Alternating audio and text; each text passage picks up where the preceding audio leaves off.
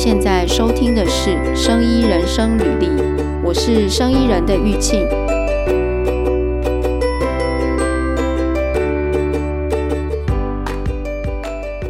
那要让大家知道 Amelia 在防疫旅馆吗？可以啊，我我来台湾准备要过年。好啊，今天呢，今天这一集是过年，会在过年，嗯，诶，我看是年初几哦。今天这一集会在年初二，理想上希望在年初二的时候放出来。那过年的时候，大家可能都在防疫嘛，因为今年过年有点紧张了疫情。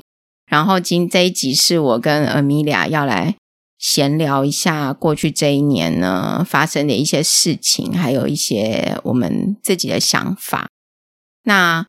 一个就是 Amelia 现在呢已经回到台湾了，然后现在跟我在讲话当下，Amelia 是在旅馆里面。Amelia，你要跟那个就是回到台湾有什么开心的感觉吗？哎，大家好，因为我现在。疫情期间避免回来台湾嘛，但是现在回来准备要过，哦，在防疫旅馆，我还是要讲，因为人在欧洲，然后看着我所在国家怎么样处理这个疫情的事情，跟我是台湾人，所以我平常看新闻，然后回来实际体验在机场怎么样，然后在防疫旅馆怎么样，其实我会觉得台湾的政府真的把很多环节做的。尽量的很完善，所以你如果问我，我现在觉得可以回来一个相对比较安全的地方，很开心。但是今年二零二二年的开始，我们看到 Omicron 进来之后，它那个传播速度真的是蛮吓人，所以我们现在就只能够完全就是感觉那一句话叫做同岛一命啊，大家一起看接下来这个疫情会带我们到什么样子的生活。嗯，就是过年这几天。可能就是少出去，就是不要去人多的地方。其实我过年的时候，我也不喜欢去人多的地方，因为我觉得要什么事情都要开车啊，排队，然后有时候连在开车在路上都在塞车。然后去风景区的话，嗯、像那种停车场啊、厕所什么都是都是很多人。所以今年反正就是本来就是要防疫嘛，可能大家就少出去。诶，那你回来之后，你有没有？就是，例如说吃了一些台湾的便当，有没有很开心？防疫旅馆的那个饮食啊，你如果上网络上面看，大家都有不一样的看法。有的就是有的地方被咸到不行，有的地方真的是看那个照片觉得哇，很像那个 Instagram 在拍外面的餐厅一样。我必须承认，现在是我呃在防疫旅馆第二个礼拜。我第一个礼拜回来的时候，因为太久没有吃到台湾的东西，所以觉得很好吃，所有的东西都很好。然后第二个礼拜就会开始觉得说，嗯嗯，好像可以更好。对，然后就会开始觉得说，哎呀，我台湾人的那个嘴刁，然后要求食物多样性、个性就会跑出来。所以现在就开始一直拼命的用那个外送来增加我的那个不同的形态。因为在在防疫旅馆可能没有给我面线，可是我好想吃面线哦，然后就就就开始买一些有的没有的进。哎，我觉得这个真的是就是。就是有好吃的东西之后，就会想要吃更好的东西。而且，我觉得有一些，就是说，如果如果大家在国外住过，就是在国外吃东西，就是没有像台湾有这么多好吃的，所以久了之后，就是一个身心修炼的过程。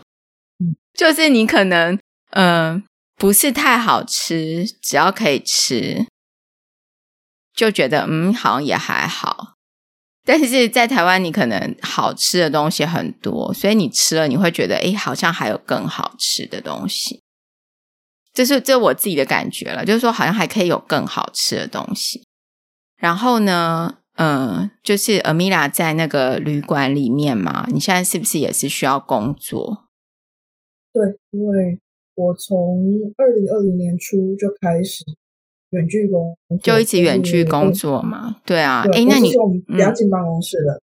嗯，哎，那你觉得啊，就是说，因为台湾现在，呃，之前去年在疫情的时候，也是就是政府有呼吁公司，如果说员工可以在家工作，就尽量在家工作，那要不然就是呃分流，就是说可能一三五是某一群人去，另外二四是另外一群人去，就大家轮流，然后让那个工作的场域里面的人降到最低，然后减少大家感染的机会嘛。可是，嗯、呃，我不知道是不是文化差异可能不一样。我们之前在前面一集有讨论过类似的东西，就是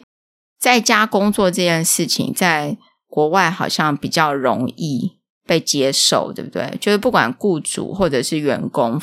我觉得它显示的长期以来，我们在工作职场上，劳方跟资方之间互相的这个期望是不一样。比如说，有一些公司，我的。朋友们可能会说，公司还是习惯大家要打卡，然后呃，大家要看到我人坐在这边，这个才算是在上班，好像这样子我才值得拿这一笔薪水。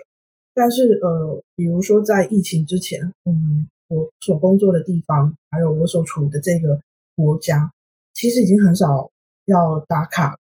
通常属于要打卡的这个劳工，都是因为。他的是算时薪等等，他有必要，这个跟钱有关系。不然的话，如果说像你是员工，你每个月领多少薪水这样子，大家其实是很自由、很信任。嗯，那这个信任的基础会让我们在疫情底下必须在家工作的时候，公司不会开始一直在在在猜疑说你在家上班，你到底有没有在工作？或者我有遇到一个情况，是我有一些呃。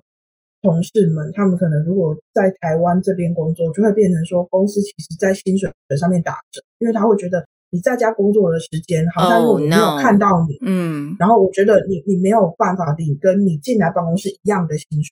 我跟你讲，薪水打折这件事情我听过，但是呢，嗯、我觉得，我觉得这个真的是雇主的一个心态的问题，就是。刚讲到，就是说要不要打卡这件事情，其实是有一个信任度的存在。那也有一种文化是认为说，我今天不管你在哪里工作，你有没有出现，只要你可以把事情完成，我就给你你应该的酬劳。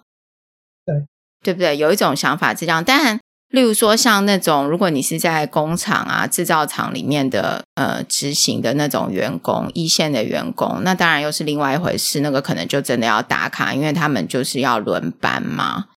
然后那个也是必须得到，必须得到现场，你不能说我把这些零件都带回家组装嘛。但是其他那种可以弹性在家工作的，我觉得会有一点文化，还有就是说雇主跟劳工之间是不是信任的问题。那但但是大部分的不知道，我觉得现在台湾的这个就是呃，大家对劳权也更更重视了，所以可能比之前以比如说二三十年前应该是有好很多。但是你说要跟真的对于那种责任制啊，比较呃，就是怎么讲，就是他只要信任度比较高的那种观念的地方，可能又会不一样。诶，我举一个例子好了，比方说在上班的时候，以前在念书的时候啊，像你如果在研究室，有的老师是不会管你有没有来学校的，嗯、就是说他完全都是他自己可能都不想来。然后呢，像我之前念书的时候，我的老师就是他是完全不会管你有没有来学校的。然后只要例如说他说，诶，我们实验室要开会的时候，你有出现，他找你的时候，他会先跟你讲。但是你平常有没有来，他根本都不会管，他也不会来检查你有没有来。可是我有朋友哦，他的老师啊，就是会每天七点半还八点哦，早上哦，就会看他们是不是每一个人都有来实验室。哎，我不知道那个心态是什么，但是就是就是会觉得，嗯，就是就是做事情的方法不一样了。但是你说好，我们大家都没来，就会严。做研究比较差嘛，我也不觉得会这样啊。就是说他都不管我们有没有来，不是说我们大家都没来啦，就是说他不管你有没有来。但是我其实我觉得，嗯，我我自己的感受是，我觉得他不要一直来检查，我觉得是非常好的事情，因为你可以很更弹性的去运用你的时间。如果你每次都为了他要来检查，然后你就必须在那个时间到达那个地方，反而浪费更多时间。嗯，对啊。也可以让我们想到，我在想，呃，台湾也有，然后美国那边的这个，因为疫情，然后让大家开始重新思考，我到底想要什么样子的劳动条件，我想要什么样子的工作形态，所以美国有这个大离职潮。哦，对对对，其实它也会让我们因为疫情，然后在家工作，然后你重新去思考，不管说你本来的工作是属于我没有那个空间可以远距上班，我就是必须到工到地方工作的人，他会开始思考说，这个是不是最适合我的安排，或者这一间公司是不是对于员工的这个分流啊的这个处置，或者是。防疫的这个处置，它显示了公司是不是真正重视员工？这让我们大家有很多重新思考的空间，就是大家，就是大家彼此思考。例如说，在家上班就要被薪水打折，我觉得那员工也会去反思，这个公司这样子做的话，是不是这个公司嗯，也不是一个？那那那我的朋友他们公司就没有这样啊？为什么我的公司就要给我打折？那我相信员工也会去反思这个公司。是不是值得留下来吧？对，对啊。我觉得我可以预测一件事情是，疫情下来，二零二二年可能还没有办法一瞬间说好，我们过完年之后醒过来，一切都可以变成是疫情前一样的这样子自由。我觉得可以预测是接下来是不是因为呃疫苗的接种率开始高了，然后我们也发现我们现在越来越有各种不同的方法来对抗。呃，这个疫情包括新变种，现在看起来都没有像之前一样这么的容易致死，甚至连重症也减少的时候，会有一个力量开始要大家回来上班。然后呢，回来的时候，或者是开始越来越增加人跟人之间面对面工作、开会的时候，会有一个冲突是，呃，要相信疫苗有去接种的人，跟不相信或者某些情况身体的限制而无法接种疫苗的人。他们之间哦，会怎么样在这个底下有会有一些相处的模式？嗯，对。然后，可是呢，又会遇到说，哎，我相不相信疫苗，或者我有没有接种疫苗？我觉得这个是我的隐私。可是，当我跟人与人之间接触，我跟玉庆要不要一起来开会的时候，我就在想说，要问吗？我问的话，我会觉得你如果没有接种疫苗，我们还要见面吗？这个其实现在已经在呃欧美，至少我所在的国家，我所在的职场，从去年就已经开始，大家有有这个疑惑了。那甚至包括说，身为一个雇主，请问你有没有资格去要求说，我希望所有的员工你都接种完两剂甚至三剂之后回来上班？那如果没有的话，我我我请你就是远距，远距到一段时间之后会让员工离开，因为在美国已经有一些。大型的公司已经直接下这样子的命令，那不愿意接种疫苗的员工，在一段缓冲期之后，公司会让他离开。所以这些我觉得是二零二二年哦，我觉得在台湾的大家说不定也会开始面临这样子，也会遇到这样子的问题，因为现在就有说，呃，你要进入前前几天指挥中心有公布嘛，就是说。你要进入那个某一些特定的场所，你就是要有打过两剂的疫苗嘛。那某种程度，当然，如果你要在那种场所工作，你没有打疫苗，你也不可能进去工作，不管你是工作还是消费。嗯，所以那这些不愿意打疫苗的人，他势必得离开那个地方啊，对不对？对。那说不定对于某一些，比如说第一线的人员，有一些医护人员，说不定他的这个面临的。这个逼迫早就已经发生了。哦，我觉得，我觉得医护人员应该是早就已经发生，因为他们是第一线要面对这件事情的人。对，但是并不是所有的医护人员一定都会觉得说，他对于新冠的任何一支疫苗，他认为说他是呃足够有信任，他愿意去打。所以在这样这个情况下，你就会，我认为没有对错，你怎么样用你的方式去理解现有科学数据。嗯你自己做判断，可是当呃传染病它有一个外部性，也就是说你不打，你不相信疫苗，这是你的判断。可是当我们要在同一个房间里面的时候，我就会有疑虑。那这有这个外部性的话，它永远都会造成一个危机，然后永远都会造成我到底要尊重谁的呃意见，或是一个问题。诶、嗯，刚才讲到这个离职潮啊，就是。我觉得这个整个 COVID-19 的事情，让人家想到离职潮。呃、嗯，就是说，也有一些人可能就觉得他干脆就离职，不要来做这个，或也或许说，他就想说他要去做别的事情嘛。然后我又想到，你之前有跟我说，呃，你有知道一些医生，然后在 COVID 的时候就干脆提早退休，然后就就过自己的人生。我可以分享几个案子，因为我人在瑞典，然后我觉得瑞典还是因为社会安全会让人们比较敢于离开他原本的职场。那我有遇到几个是呃本有几个医师，他本来就有一些他觉得可以商品化的东西，他可能本来就已经想开一个新创，他要出来做。对，我身边至少有五六个人是这样。嗯，那也有人他是本来在不只是在医院看诊，他还在教学医院，所以他还是在学校教书这样子。嗯，那他可能就有一个机会可以申请一个 sabbatical year。他想要离开这个第一线，嗯、因为有一些人他觉得，甚至他是外科，嗯、所以他可能在过去两年来，他工作压力很大，因为手术可能还是要做，嗯，但是会有很多风险。那对于这些医护人员来讲，日复一日都这样子一直顾宝宝，然后一直很担心防疫，可不可以回家睡觉？这些压力很大，所以也有人就选择 sabbatical year。搬到一个比较温暖的国家去，因为从瑞典啊，从挪威啊，对不对？他本来有想做的事情嘛，比如说他本来想要研发一个东西，所以他就干脆就是利用这一年去研发他想要做的东西。对，然后嗯，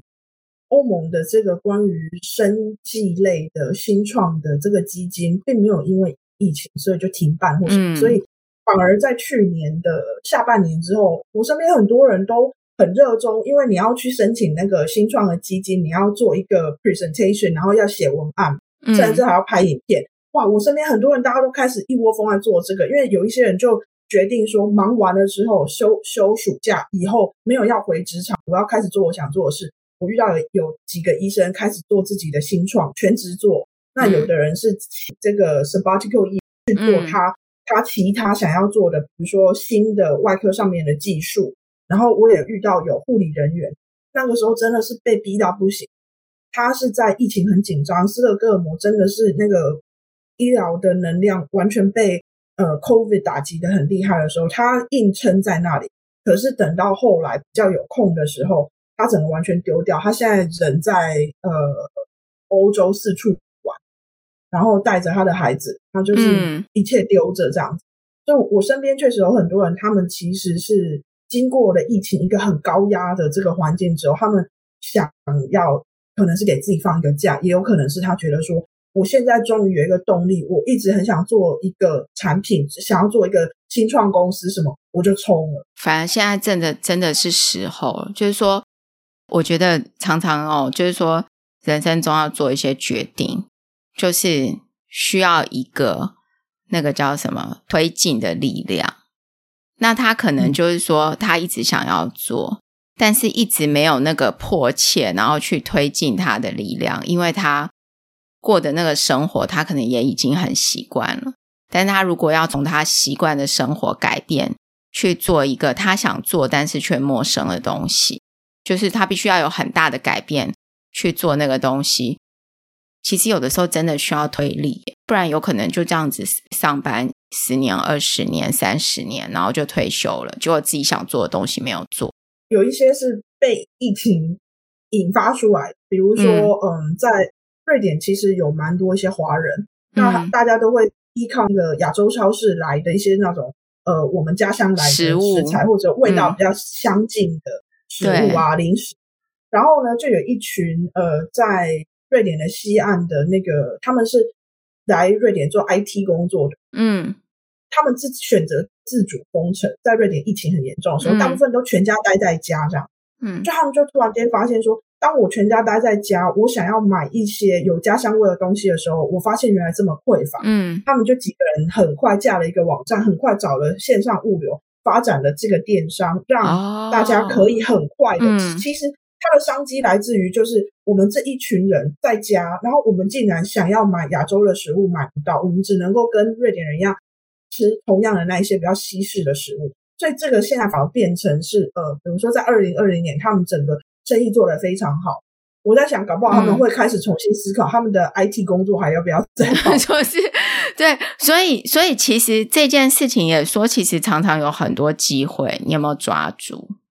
然后，对，我还有一个朋友是，嗯、他花了很久的时间，好不容易做一个餐酒馆。嗯，你知道餐酒馆在这一次的疫情里面，显然是会被打击，对，打击很大。那他怎么办？但是我，那但是你钱丢下去了，你怎么办？那但是他也不甘愿说，他找到的店面，他投下去的资金，就这样在什么在疫情的情况下，他的他的餐酒馆甚至没有办法让消费者来试试看，他不愿意这样就被淘汰，所以他就选择做很多外卖。他刚开始的时候是。做外卖很努力的去想办法让大家说啊，不然帮我的店打知名度好。然后他什么方法都做，不只是说积极的在线上的那个 app 做，呃，还有很多是那种呃，瑞典很流行的一一些那个 app 是说，如果店里面有一些卖不完的东西，你可以打折把它放上去。那这一些 app 就是专门收集所有的商家都是属于这样子的剩食，剩下的食物啊，有有有好的。对，哦、那甚至他还加入这种圣食的 app，、嗯、其实他的产品并不见得是完全都是剩，可是他就是为了要给店打知名度，所有可以用的线上的资源他都做了。然后呢，他发现他可以因为这个外卖赚到一些钱之后，他还更进一步的去做餐车。餐车真的是很辛苦哦，可是餐车变成是说，他又可以做一些外卖，又可以做一些过路还可以最重要的是帮他的店打知名度。餐车是说开车到外面去卖，对不对？像流动的这样子。对，哦，对啊，嗯，就是说遇到这样的事情也是要赶快应变。然后刚刚你讲那个，嗯、呃，快要到期的食物嘛，但是它是没有到期的嘛，对不对？对，对那一种呢，我想到我之前在网络上看到，现在也有一个。就类似同样的概念，他是在卖那种 refurbish 的电子产品。嗯，这个东西可能是卖出去之后，然后发现一些问题，然后消费者拿回去修，然后修过之后，但是可以用的。然后就消费者退货之后，然后他诶修了之后可以用，然后他们就把它集中在一起，然后他们也去收购一些人家的类似这种的东西，然后放在一个网络上卖。我之前有看到，所以其实这个疫情也，呃，过去这两年也激荡出很多的机会，然后新创就是很多，而且各式各样的，对不对？这个我们之前在 Podcast 一开始的时候，前面几集哦，如果大家有兴趣可以去听，那时候我就有跟 Amelia 聊过，嗯、呃，到底在家里都不能出门的话，可以做哪些事？然后我也觉得说，我们其实不管你的公司有没有让你在家上班，我觉得大家都应该要想一想，不管你是开店，你是自己在开店，然后自己做生意，还是你是给人家雇佣的，应该都要想一想以后的工作模式都要能够切换，就是说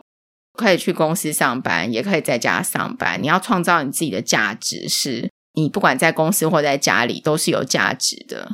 我是这样觉得，像我今天也跟我另外一个朋友讨论啊，就是他也是自己自己当老板的，然后呢，但是他的工作就是都必须要在外面跑，但是疫情的时候，像之前三级警戒，他就不太能够去跟外面的人接触嘛，然后我就跟他讨论到这样的事情，就是他们要去拜访很多都会被拒绝，那我就跟他讲说，嗯、那你就要想一想，以后你都。假设你都只能在店里面，那你要怎么样？还是能够，还是能够做一些事情？总不能说就一直在那等嘛，对不对？嗯，我可以分享一个我认为在疫情底下更加速的一个发展，就是在瑞典，其实一直疫情之前就有一些线上的 App，就是提供想要就医的人跟医生在线上先约诊，哦、然后这样子看诊。那等到现在有疫情，他有一度很多医疗院所都希望病人不要直接到院所去排队啊，嗯、或者是直接跑到那边去想要呃随到随看的时候，他其实让这个我我前面讲的这个线上看医生的这个服务更进一步，因为他有一些呃让你先事先填很多呃问题的这个互动式的问答，然后他会帮你导到你适合的这个相关的呃。医师的地方，然后会说，那明天早上几点到几点的时候，护理师上线的时候会跟你详细的再说什么。或者他到最后问完这一连串的问卷之后，他会给你一个建议说，你不应该来找诊所，我劝你现在打电话去走走急诊等等的这一些服务，它其实是在疫情底下进一步的让这一个原本就有在提供线上看医生的服务变得更好，然后变得更及时。嗯，所以这也是一个机会啊，嗯，对不对？就是它也就变成一个新创嘛。所以其实，在疫情的时候，新创或许比没有疫情的时候更多诶，因为大家有更多的想法被及时激发出来了。诶，我觉得还有一个是、嗯、呃，在大家会在家工作之后，像我们大家都有看到新闻，台湾是一个很大的受益者，就是。大家都开始要买一个平板或者买一台笔记型电脑，因为要在家工作或者要、哦、对对对。台湾的很多晶片都有缺的。但我可以分享的是，在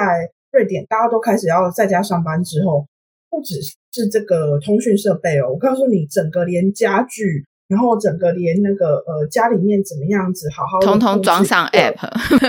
所有居家工作的环境，让大家甚至重新去思考说。我的办公室不再是公司的那一个给我的空间的时候，uh, 我要怎么样处理？所以整个相关的呃家具业，然后大家的那个呃也都去思考这个问题，呃、对，服务都已经出来了。比如说原本是提供办公家具给公司行号，嗯，现在他也愿意说，如果你们公司开始跟这个呃家具行，嗯，租。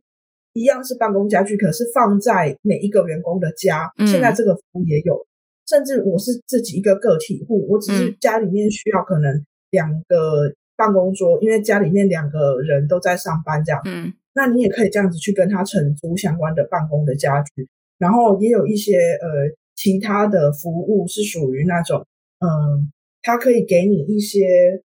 小的这个会议空间，必要的时候你就去那边开一个会，见一下客户。啊，uh, 但是你平常的时候你并不维持这些。虽然在疫情之前就有，可是在疫情之后，它可以提供一个更有弹性的这个空间的运用，而且它还给你很多防疫的这个处理。那这样子就可以让大家在这一个呃防疫改变了我们的工作模式之后，它配套就出来。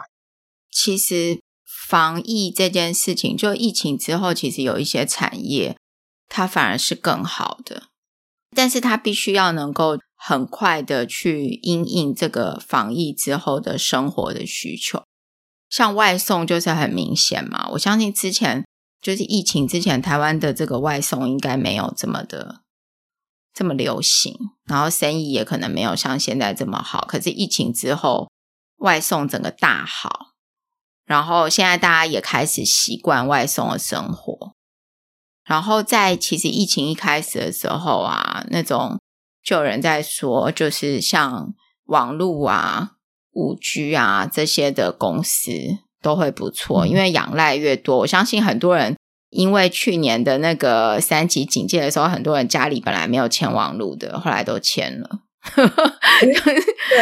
对对，就没办法，就签。我遇到好几个朋友都是这样子哦，他们家之前没有网络，没有在签网络，然后也不想让小孩用网络，但是后来因为小孩要在家上课，嗯、那他总不能一直把他的手机开那个网络分享给他，也太卡了，嗯、而且很不方便嘛。然后手机用久了会烫。所以后来很多人都真的都前往路，诶、嗯、就是快速秒三天就就决定前往路，诶然后很多很多人之前家里也没有就是买那么多电脑啊笔电的，然后后来那时候也是抢购，而且那时候抢购笔电到了，几乎都是你去网络上看很多都是卖光卖光。像我那时候要买买一个荧幕吧，可是我不是因为就是说疫情，我就是想买一个荧幕外接的。哎，我那个荧幕啊，大概等了一个月才来耶，在台湾有没有很不可思议？嗯、我觉得在台湾应该是一一个礼拜，最晚一个礼拜就会到吧？就那时候很抢啦。嗯，我们现在在聊的是大概过去一年的这个生活的这个嗯一点点小心得。嗯、你过去一年来开始做这个 podcast，你有没有什么心得可以分享？哦。有一个就是说，呃，因为疫情嘛，然后那时候我们的 podcast 是去年六月多六月中之后，呃上架的。然后因为疫情之后，我就是就是变成说，呃，就是只能远端录音，因为也不好去找人家录啦，或者是或者是邀请别人来录，所以就用远端录音。然后就我想想到这件事情，我也想要分享一下远端录音这件事情，因为我一直都跟 Amelia 在远端录音嘛，因为 Amelia 一直都不在台湾。然后呢，大家如果有听的话，其实呃，就是我们的这个节目里面出现的其他人呢，我也都是跟他们远端录音。但是有的嗯、呃，会很清楚，就是有的节目很清楚，那有的呢可能会没有那么的清楚。但是呢，我这边就想分享一下，就是说，如果你要远端录音的话，怎么样可以让它清楚一点？第一个。呃，你最好你使用的麦克风，就是说啊，我我们先讲环境来讲好了。如果你的环境空荡荡的，例如说你在一个大办公室里面，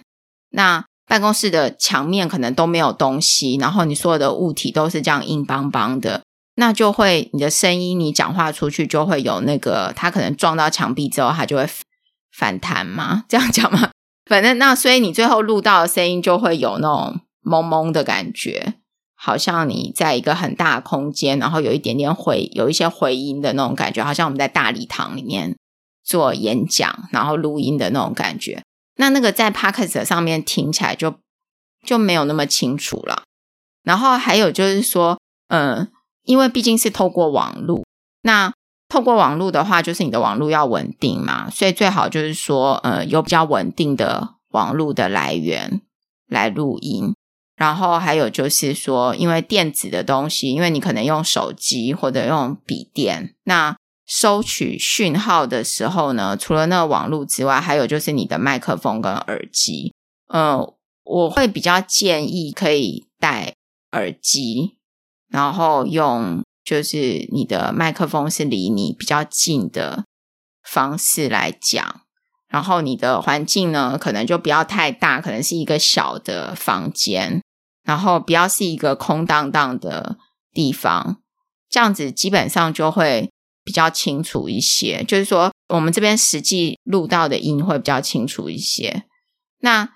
当然，因为我自己就是有某种程度的龟毛，就是所以我会录完音之后呢，我都会去把它打开来，因为你的声音，像我现在跟阿米达录阿米达的声音会变成一个单独的音轨。那我的声音也会变成一个单独的音轨，所以，呃，我们就可以在后处理去处理一些背景上面的杂音啦，然后或者是说刚刚讲的那个叫什么，有点像 echo，就是回音的这些东西就可以处理掉。但是基本上一定要本身要音质要录得好，因为后处理，嗯，有一些有一些那种叫什么演算法可以。帮助，但是还是没有。就是如果你本来就录得好，最后处理也会很轻松。就是我觉得这个就是我很想要分享一个，怎么样能够让你在远端录音的时候会比较清楚。但是呢，也因为这样子哦，我每次录的时候我就会问一下，就是问他说：“诶，你用的是你现在跟我讲话，你是用什么？”那比如说有人会用 iPhone 啊，因为 iPhone 的人很多嘛。然后有人会用那个 AirPod，然后有人会戴有线的耳机，你真的就可以很清楚的分辨它的呃麦克风或者收音设备的那个效果好不好？嗯，诶，Amelia 还在吗 还在？我有在。对啊，因为你你之前不是有跟我说，呃。就是你跟你朋友讲我们在录这个节目的时候，然后他觉得我们在竟然是在远端，就是其实你跟你的来宾大部分的时间并没有坐在同一个空间里面讲话，对，是远端录。然后我我有去听别人的 podcast，有人就是他在疫情的时候有有几个节目，他在疫情的时候他就更新的很少。那后来疫情结束之后，他又跳出来，他就解释说啊，因为他尝试要远端录，就录不起来。因为他们就是可能会三四个人一起，然后他觉得大家没有办法同时讲话。但是 Amelia 上次我们有三个人录过，对不对？就是我跟你还有哈利特，好像也还好诶哈。嗯，之前也有另外一个，他是不是因为三个人是谁？我那时候是听那个什么，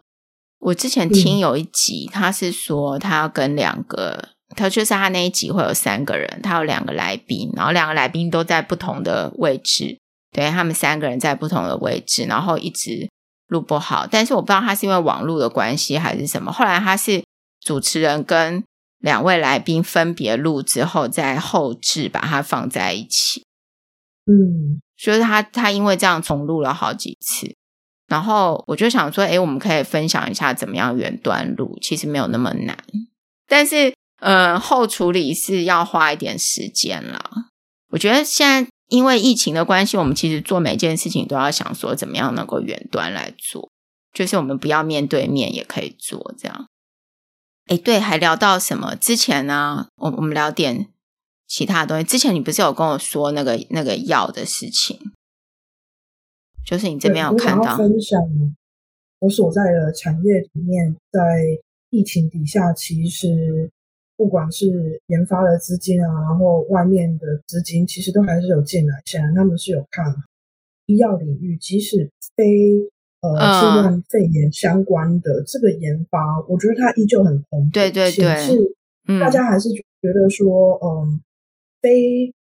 新冠疫情以外的其他的治疗，原本我们认为的辛苦的，比如说癌症，比如说神经内科、阿兹海默等等，这一些依旧还是有很多大家都还在努力的地方。我想要提这个，是因为有一件新闻，呃，在去年的。呃，夏天的时候，其实美国的 FDA 它在大概二十几年以后，再一次的核准了一个阿兹海默症的新药。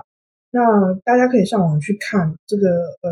药厂是批准。那为什么它会有一些讨论？当然是因为新闻里面有提到说，它的这一个核准有一些美国 FDA 呃请去的这个专家委员其实是。没有投下赞成票，没有赞成这一支药可以核准。那这个我们可以或许找下一次的机会哦，找一集来聊这。但是我想要提说，在这一个呃疫情底下，依旧有不同的领域的人在为他们原本努力的事情，他们相见的问题在努力着。这一个阿兹海默的核准新药，它就可以显示出，其实多年来大家的成果还是应该要。要被看到，然后 FDA 也试图就是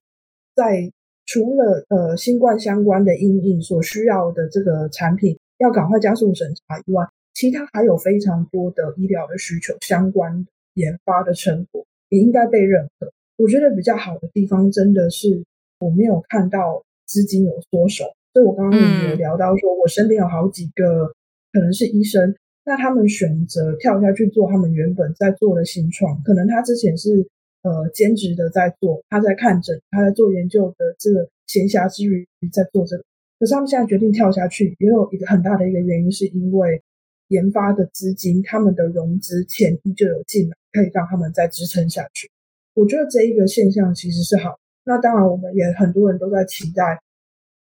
被呃疫情打击的很多的产业。等到疫情慢慢的可以受控的时候，我们都期待它会有一个报复性的回归，旅游业、餐饮业等等，大家都在等啊，这样想要再回来。所以我觉得大家在就是呃抓紧了那个自己的安全帽跟安全带，或者应该说抓紧你的口罩，然后我们等这个呃慢慢可以再回来新的日子的一天。嗯，这个阿兹海默的这个药啊，让我想到一件事情，嗯、因为。嗯，这个阿兹海默好像是他上一次有新药出来是十几年前的事了，对不对？我记得，对，这十几年这些阿兹海默的病人只能用旧的药嘛，或者是其他的治疗方式。当然，这个药它到底效果怎么样，就是我们不知道。但是我我要讲的是说，我那天有看到，也是有，诶，我也蛮想要改天有机会来聊这个题目，就是。过去的这两年，因为 COVID 的很多 COVID 的药物或者是治疗相关的研究出来，但是其实也有一些跟 COVID 无关的东西有成果出来哦。嗯，本来就在研究的东西，他们其实还是有有持续研究，然后有成果出来。改天可以来聊一下这个题目，因为那个也蛮多项目的。我那天有看到一篇文章，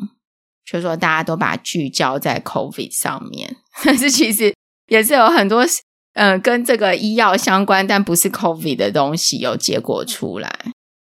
然后还有就是，嗯、呃，前阵子呃，我跟 Amelia 有录一集在讲那个就是 Theranos 的。事情嘛，对不对？Theranos 的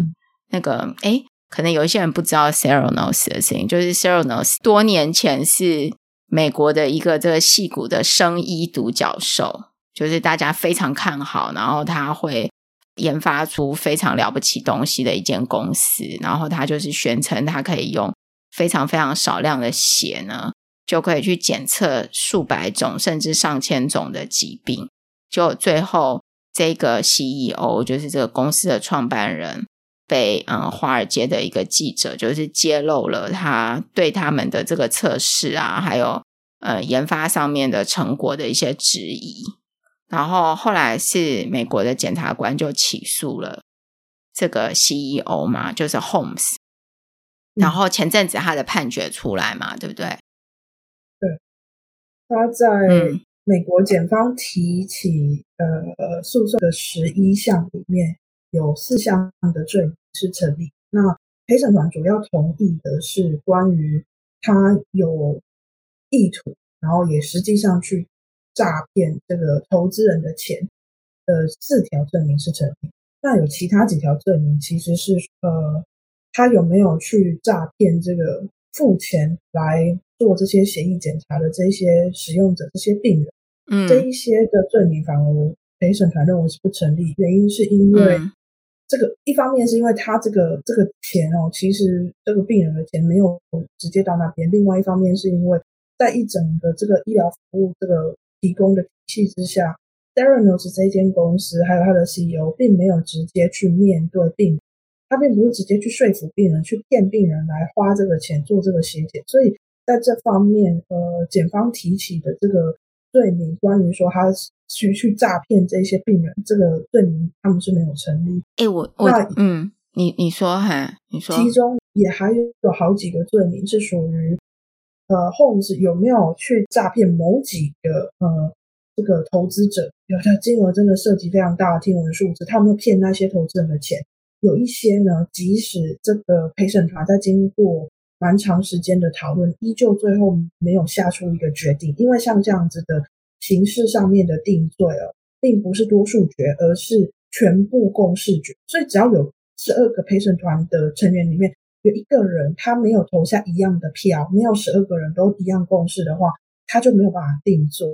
所以也有好几条罪名其实是呃，jury 没有办法决定。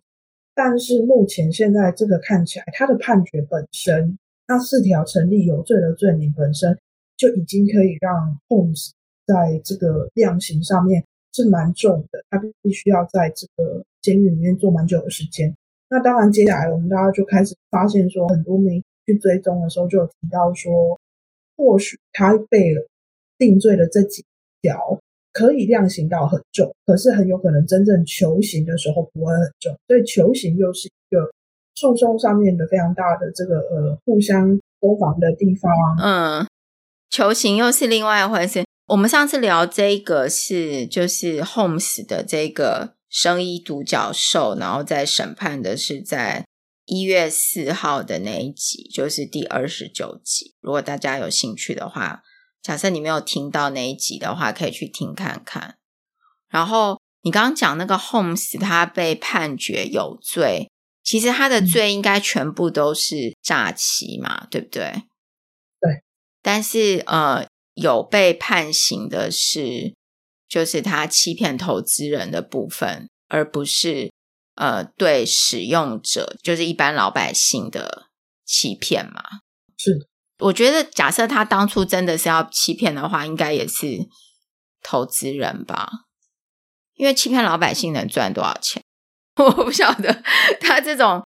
了解他的故事之后，我觉得其实蛮可惜的。就是，嗯，我们不知道 Holmes 是他是一开始成立这间公司的时候，他就心存欺骗呢，还是说他其实从头到尾都没有想欺骗？还是他在经营的过程中，在某一个时间点走歪了？玉庆，你讲这个我觉得很有趣。呃，这个案子因为在美国很受到瞩目，所以 你就会发现在，在呃一月初这个判决出来之后，很罕见的就是有那个美国的媒体邀请了这个陪审员，愿意出面出来接受全国的媒体的访问的这样子。就就有陪审员就有出来讲，他们就有提到说，十二个陪审员里面，他们是怎么样子那去去讨论每一个证人的证词，他们有没有？哎，你是说他邀陪审员上电视哦？对，陪审员上电视哦，那很有趣。陪审员 陪审员就有提到，他们心里面建立的这个新政是怎样？是说，大部分的陪审员其实都相信，就是 Holmes 这个 CEO。他即使到他后来自己在审判的期间上了这个证人，他们都从对于这个 Homes 的表现都认为说，他心里面应该是真心的相信他这个创业的愿景。但是因为呃，检方提供了非常多的证据，包括说他怎么样去伪造某一些的报告，然后让这个投资人认为说，哇，原来这种世界级的大药厂都肯定。呃，Theranos 这一间公司的血检，那所以他们也认为他们可以相信等等这一些造假的行为，这个是让呃陪审团建立一个新证，同时说，对，或许你真心的相信你的产品，嗯，绝对可以研发到你想要的那个程度，但是你还是欺骗了，对不对？因为对中间这个过程有有涉及造假，嗯，那这个就有有有诈骗，所以这个是后来陪审团有接受媒体访问的时候有。有讲出来他们心里面的想法，所以确实有一些陪审员，他们是相信 Holmes 是真心的觉得他的愿景是可以达到的，而不是说他从头到尾只是想要出来骗钱，然后赚的一个呃一个很大的一笔钱，然后就无心去做他原本说的产品。他们这一些陪审员其实是相信他有想把它做。那我跟玉庆私底下也有讨论，因为这个案子从二零一八年。美国加州的检方提起公诉之后，到现在二零二二，其实陆陆续续在二零一九、二零二，我们会看到在美国的 FDA，它确实有核准某一些血检，它的概念真的跟 Theranos 有像，比如说他希望是少量的检查，他希望他提供的是一个比较 point of care，也就是说。你的这个协议的报告，并不用一定要大老远送到一个很远的一个实验室，而是说这个检验的跑这个检验的机器，它不是很大台，然后它可以就放在你采血的这个地方，也就是说就开始做检测的。那只是说有一个很基本上的不同，就是说这些后来被核准的这些技术，它是在暗示说用少量的血确实有可能可以做检测，可是。他们现在提供的检测项目确实很有限，而不是像 Theranos 当初讲的说，嗯，我可以拿一滴血或者一些些的血，然后就可以检测上百种。这个目前技术确实没有发展到这样。但是我觉得说，身为我们在这个圈子里面的人，有时候会看到说，当呃在做研发的人或者在矽谷创投的人，他们说，嘿，会不会其实 Holmes 是在达到这一个目标的路上就被。双手被抓起来捆走，或许如果我们给他钱跟时间，他总有一天会达到那里，是吗？这是一个大问号。但我觉得这也是在创业的或者在新创圈里面让大家觉得会很瞩目的案件的其中一个很大的原因，就是说，包括陪审团下的这个决定，以及未来法官的量刑，因为法官在量刑的时候，他要写出一个非常完整，他认为的为什么他要。判下这一个刑期的时候，他会写。那这个其实也就是在美国的司法界在传达出讯息是什么？他给他很重的刑期，原因是什么？那大家也会在想，会不会有杀鸡儆猴的效应？就是要让戏骨或者让整个生计新创圈的人知道说，不要乱骗，不然的话，你看一下 Holmes 有罪而且量刑偏重，是这样吗？或者是会有什么？因为现在量刑还没有出来，所以我们不知道。但是这也是为什么瞩目，因为他不是一个人去坐牢而已，而是说他在产业上面是什么样子的影响。然后因为这样子，因为美国的司法界做出了这样子的判决之后，对于你在这一个圈子里面工作的人，你的想法、你的做法会有什么改变？要不要修正？这个我觉得是大家会会想要观察，然后为什么这个案子受到瞩目的原因。它等于是一个指标案例，就是说，嗯嗯、呃，我我的感觉是，他的这个指标案例怎么去判刑，会让在这个圈子里面的新创呢，告诉你说，你不要乱搞、乱讲话或者是什么的，乱骗钱。但是确实也是有啦，我觉得我不知道这个 Holmes 他说不定 Holmes 他一开始是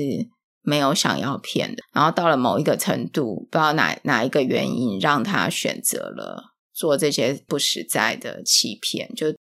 去欺骗他的投资人。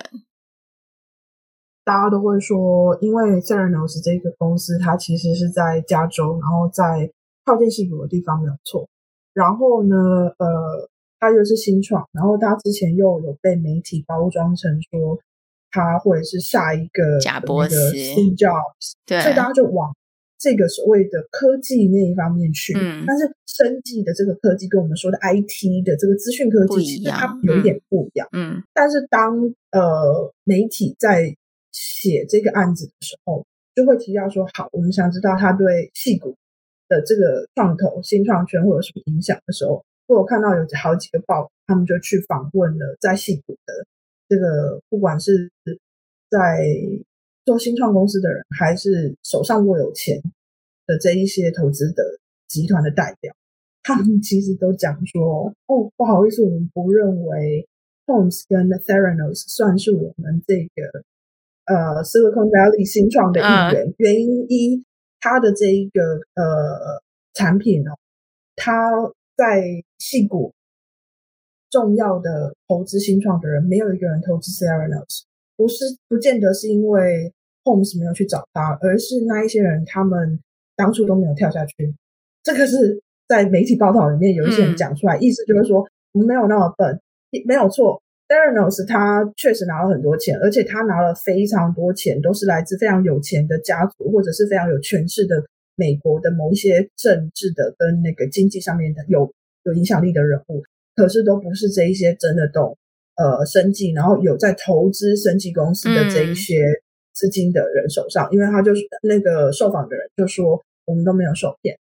那另外一个就是说，也有人说呃，在戏骨里面的这一些所谓的新创跟 Theranos 他们整个公司的发展其实是不太一样。所以我好看到有好几篇报道都有提到说，戏骨人认为说。哦，请不要把 Theranos 跟 Holmes 这一些情况视为是我们呃矽谷新创圈的其中一个案子，所以这个是我觉得很有趣的。因为如果你是这个产业的人，就是某种程度可能会知道他的这个东西可以实现的可能性嘛，所以他也他也只能让那些不不懂的人去投资他。不过我觉得啊，就是说。我在网络上看 Holmes 这个人，他的确是有一些特质，例如说他十九岁的时候就成立这个公司。我觉得大部分十九岁的孩子没有办法像他这样。当然，他这些欺骗的行为是不可取，但是他的确有一些胆识，还有他敢去有那个 dream，他要做这件事情。嗯，是一个很很有趣的点，可以让我们想一想，就是说，呃，什么样子的环境，然后什么样子的人格特质，让一个年轻这么年轻的人会开始就是去对于他心里面想要创业的这一个事情那么的有热情，然后愿意跳出来。这个倒是可以去思考一下，因为我相信大部分的，就是我看到的，比如说大学生，你想想看，我们在念大学的时候，我们十九岁的时候，我们会去向他做这样的事吗？就是说，什么样的人格特质会出现像 Holmes 这样子吗？哎，我觉得这个可以用另外一集来讨论呢。我们要在现在讲吗？这讲不完呢。这个会讲不完，这个会变成一个另外一个主题。当然，他在十九岁之前，他就有到国外去实习的对经验嘛，嗯、然后他也看到一些事情，那个可能都是对他的一些影响，不然。一般的小孩，我觉得十九岁要赶这样子的人其实不多。当然，也是有很多人高中毕业就去外面上班的，也是蛮蛮多人就会提早社会化，但是我觉得一直念书好像真的社会化会比较慢。就是 Holmes 他有一些人格特质嘛，对不对？就是什么样的呃一个环境，还是一个什么样的力量会 push 一个十九岁的人放下他在，例如说 Stanford 这么好的一个学校的机会，然后去创业？我觉得他应该是有受到一些启发跟鼓励，就是说鼓励他，如果对什么很有兴趣，然后也遇到一个问题就想要解决，然后即使这一个。想法可能非常不成熟，可是他身边的人并没有立刻去教习他。刚我们有聊到说，哎，十九岁的时候你在干嘛？我十九岁的时候，我想要了创业。我当初稍微去看了一下，结果，我就是畏首畏尾，就没有真的下去试做。我那时候很想做的是什么，你知道吗？我很想要做那个女性私密处专门用的洗剂各种用品，然后是网购，因为我那时候觉得说。我自己有挑到我觉得很不错的产品，然后这一定可以有市场，因为我以为说我自己想要嘛，那就一定会有帮助。你是想要自己研发这个产品，还是说你是想要弄，就是找别人的东西来放在网络上卖？两个都有。我那时候有想说，我绝对可以做一个自己研发的台制的，嗯，因为那个时候我想要做的时候，我知道是国外有。然后我就觉得说，我可以先进来卖，因为我我可以那个时候我觉得网络上卖有一个好的好处，就是说我我让你很匿名，然后你不用来我的店里面选购，你会觉得很尴尬。然后我那时候就觉得说，我可以先用这个卖，可是我觉得这件事情自己台湾制私密处的清洁剂没有说我们非要买国外的不可，我觉得我可以在台湾做。就我那时候就真的很认真的去想说，因为这种国外的产品我们本来就知道有。然后我那个时候就觉得说，重点是你要怎么样谈到一个好的价格，用什么方法可以来把代理的事情做起来。那另外一个最重要是，我要怎么样可以找到我认为好代工厂，去把这个私密处的这个呃清洗的用品，然后还有一些周边的产品可以变成是台制。